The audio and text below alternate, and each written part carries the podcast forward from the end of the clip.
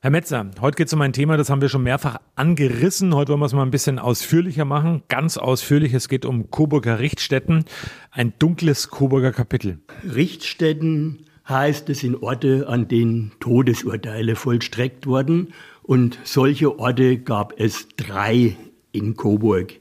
Ich will jetzt der Reihe nach mal aufzählen und auch ein Stückchen beschreiben. Die erste Richtstätte stand in Coburg auf dem Markt vorm Rathaus. Da ging es um einen Galgen, der dort bis 1787 stand und es wurde dort auch mit dem Schwert gerichtet. Das heißt, es gab einen Richtblock, vor dem sich der Verurteilte niederknien musste und wo ihm der Kopf abgeschlagen wurde. Wie gesagt, der Galgen und die Hinrichtungen, das lief bis 1787. Dann stand dort noch ein Pranger und der war bis 1822 in Betrieb. Es ist so, dass in neuerer Zeit, das war am 30. September 1933, die Nazis nochmal diesen Pranger, sage ich jetzt mal, reaktiviert haben. Das heißt, sie haben drei Coburger Bürger, alle im öffentlichen Dienst beschäftigt, durch die Stadt getrieben und auf dem Markt zur Schau gestellt. Darunter war zum Beispiel der Oberlehrer Engel von der Rückertschule mit einer umgehängten Tafel. Ich habe den Schülern den Hitlergruß nicht gelehrt. Es waren sehr viele Zuschauer dabei, die skandierten raus aus dem öffentlichen Dienst bis hin zu so leisen äh, Zwischenrufen rüber ab. Das war damals so der Umgang der Nazis mit Menschen, die sich ja aus ihrer Sicht nicht an die Regeln des Nationalsozialismus angepasst hatten. Vom der Richtstätte auf dem Markt ist ein Zwischenfall von 1610 dokumentiert worden. Ein Scharfrichter brauchte sieben Hiebe, um dem Verurteilten den Kopf abzuschlagen. Das war selbst den Zuschauern zu grauselig und sie begannen, diesen Scharfrichter mit Steinen zu bewerfen, um ihn für seine Unfähigkeit zu bestrafen. Der Scharfrichter floh dann in ein Haus in der Spitalgasse und das heißt dann so, dort wurde er vollends totgeschlagen. Was eine gruselige Geschichte, Herr Metzner. Aber ich glaube, es geht noch weiter. Dann kommen wir zur zweiten Coburger Richtstätte. Das ist der sogenannte Rabenstein, der stand in der Lauterer Straße auf dem Pulverberg stadtauswärts links, also nach der Bahnüberführung steigt ja die Lauterer Straße etwas an. Oben ist der sogenannte Pulverberg, deshalb Pulverberg, weil dort noch bis in Anfang des 20. Jahrhunderts ein Pulverhäuschen für die Coburger äh, Kaserne stand. Und diese Richtstätte existierte bis 1858. Auf dem Rabenstein wurde einem historischen Bild nach gehängt, gerädert und ausgepeitscht, sowie den Schwert auch enthauptet, wie wir das vom Markt her schon beschrieben haben. Rädern kann ich mal kurz beschreiben, weil das eine sehr grausame Todesart war. Also Historiker sagen, das war die qualvollste Todesstrafe überhaupt für Mörder und Räuber vorgesehen, meist in zwei Schritten vollzogen. Zunächst wurden dem Verurteilten mit einem großen Wagenrad die Knochen zerschlagen. Dann legte man ihn auf den Rücken und befestigte ihn mit ausgestreckten Gliedmaßen am Boden. Dann brach der Scharfrichter mit wuchtigen Schlägen mittels eines Wagenrades wieder die Knochen des Verbrechers. Meistens überlebte dieser die Schläge, er sollte aber dann auf dem Rad sterben. Das heißt, jetzt folgte der nächste Teil der Strafe. Der geschundene Körper wurde auf ein anderes Rad gelegt und regelrecht mit den gebrochenen Gliedern in die Speichen eingeflochten, zumindest daran festgebunden. Anschließend wurde das Rad auf einen Stock oder einen Pfahl gesteckt und aufgestellt. Der Verurteilte war dann dem Wind und den Tieren ausgesetzt. Es dauerte oft Tage, bis er sterben konnte. Manchmal hat man aus Gnade den Tod beschleunigt, so durfte der Scharfrichter den aufs Rad geflochtenen enthaupten. Rabenstein. Der Name rührt zum einen daher, dass sich dort natürlich Raben herumtrieben, die an den Getöteten, die noch gehängt waren oder auf den Rädern noch äh, lebten, sich gütlich taten. Und Stein, weil es eben dort auch einen Richtstein gab, einen äh, Steinblock, auf dem mit dem Schwert gerichtet wurde. Ganz interessant für die Richtstätte Rabenstein war als Platz ursprünglich die Hut vorgesehen.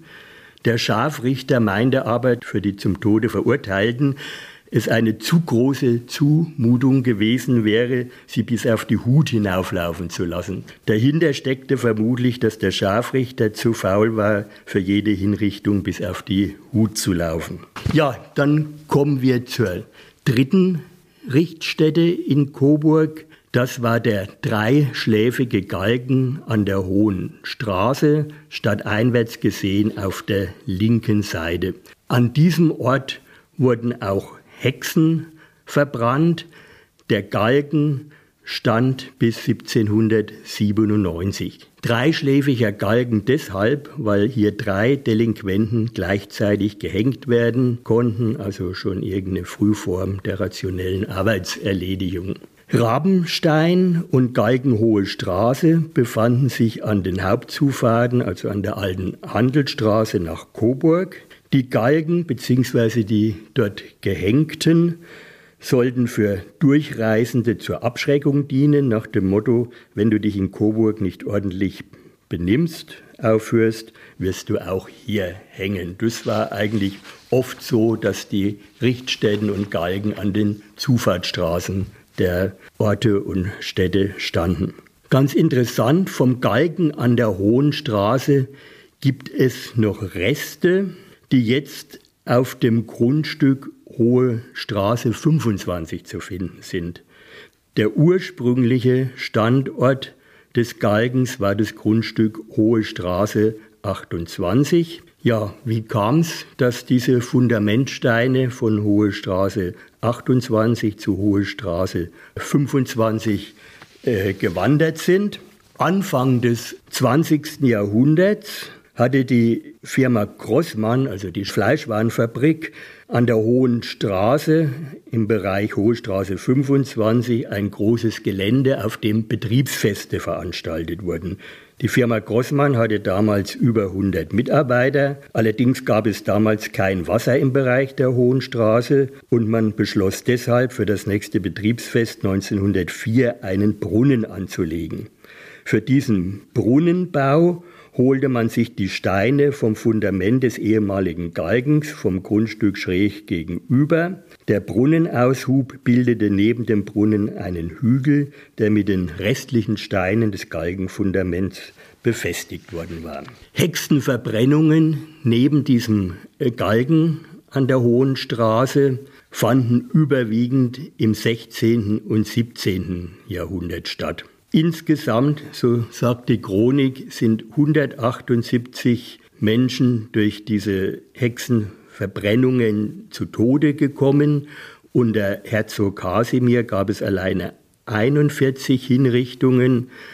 Darunter war auch ein Mann, waren ein Mann und ein Knabe, die wegen Hexerei verurteilt worden waren.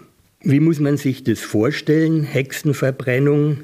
Die verurteilte Hexe wurde an einem Pfahl festgebunden. Darunter wurde ein Feuerstoß aus Stroh, Reisig und Holz errichtet und dann entsprechend meistens mit Öl entzündet. Die Hexe selbst bzw. ihre Hinterbliebenen mussten für alle Kosten aufkommen. Das heißt, die Prozesskosten, die Folterkosten, das Brennmaterial musste bezahlt werden, wobei sich die Menge des Brennmaterials nach dem Körpergewicht der Verurteilten berechnet hat. Beispiele für solche Hexenverurteilungen, wobei die Prozessakten alle noch vorhanden sind und im äh, Staatsarchiv vorliegen. Ja, da lese ich mal ein paar solcher Hexenvorkommnisse vor. 1615, am 23. Dezember, wurde Elisabetta Mönch aus Weidach verbrannt, weil sie mit dem Teufel Buhlschaft getrieben. 1619, am 8. Dezember, wurden Elisabetta Mensert von hier und Anna Ebert von Waldsachsen als Hexen verbrannt. 1616 Petronelle Liebermann von hier, die Menschen und Vieh gesterbt haben sollte, wurde im Gefängnis verstorben und am Galgen verscharrt. Im nämlichen Jahr bekannte Katharina Brehm von hier auf der Folter, dass sie vom Teufel zum Tanze geführt worden sei und wurde verbrannt. Desgleichen sagte Anna Schad von Schleddach aus, sie habe von ihrer Base das Hexen gelernt und bekam den Scheiterhaufen zum Lohn. 1619 bekannten zwei Schwestern von hier, Margareta Schumann und Barbara Aumüller, sich als Hexen und wurden mit dem Feuer bestraft. Mit ihnen eine Hexe Anna Schneider, eine vierte Margareta Zechlein war vorher in der Büttelstube, das heißt die Folterkammer, gestorben. Doch wurde ihr Leichnam dem Feuer übergeben. 1621 am 3. Januar wurde Anna Volk verbrannt, 19. März 1628 Anna Gunzel von Ahorn mit dem Schwerde gerichtet und dann verbrannt. 1629 wurden wieder sechs Frauen wegen Hexerei verbrannt. Anna Graun, eines Wollwebers Ehefrau, Ursula Ölhäuser, Elisabeth Amling, eines Ratsmitglieds Witwe, Ottilie Angelroth des Försters zu Sonnefeld Ehefrau, Hans Müllers Ehefrau von Kleinwalbur und Witwe Anna Gerlach von Großgannstadt. Die Todesstrafe wurde eigentlich in Coburg schon 1849 von Herzog Ernst II. abgeschafft. Es gibt aber eine Überlieferung, dass 1905 nochmal die Vollstreckung einer Todesstrafe im Hof des Gefängnisses in der Leopoldstraße stattgefunden hat. Und äh, zwar ging es da um eine Kindsmörderin, die eben zum Tod durch die Guillotine verurteilt worden war. Weil die Todesstrafe eigentlich in Coburg schon abgeschafft war, gab es im Herzogtum Coburg damals keine Guillotine mehr, sodass eine aus Bamberg gemietet werden musste, zusammen mit dem Henker und dem Henkergehilfen. Die wurde äh, auseinandergelegt nach Coburg geliefert, wurde hier wieder zusammengebaut, wurde erst an einem Schwein auf Funktionsfähigkeit überprüft und dann wurde eben diese Kindsmörderin mit der Guillotine gehängt. Ein Zeitzeuge hat berichtet, dass der Andrang so groß war von Coburger Bürgern, die dieser Hinrichtung beiwohnen wollte, dass Eintrittskarten für den kleinen Gefängnishof ausgegeben worden waren und viele sich hinterher beschwerden, sie hätten nicht genug gesehen. Ja, das war jetzt so ein kleiner Abriss über die Coburger Richtstätten mit Exkurs zu diesem Pranger nochmal im Dritten Reich und der letzten Hinrichtung im Coburger Gefängnishof. Gruselige Zeiten, sage ich nur, Herr Metzner. Und ähm, die Folge, die heute gehört worden ist, naja, ganz jugendfrei ist sie, glaube ich, nicht, aber zumindest auch wieder ein spannender Ausflug in die Coburger Stadtgeschichte.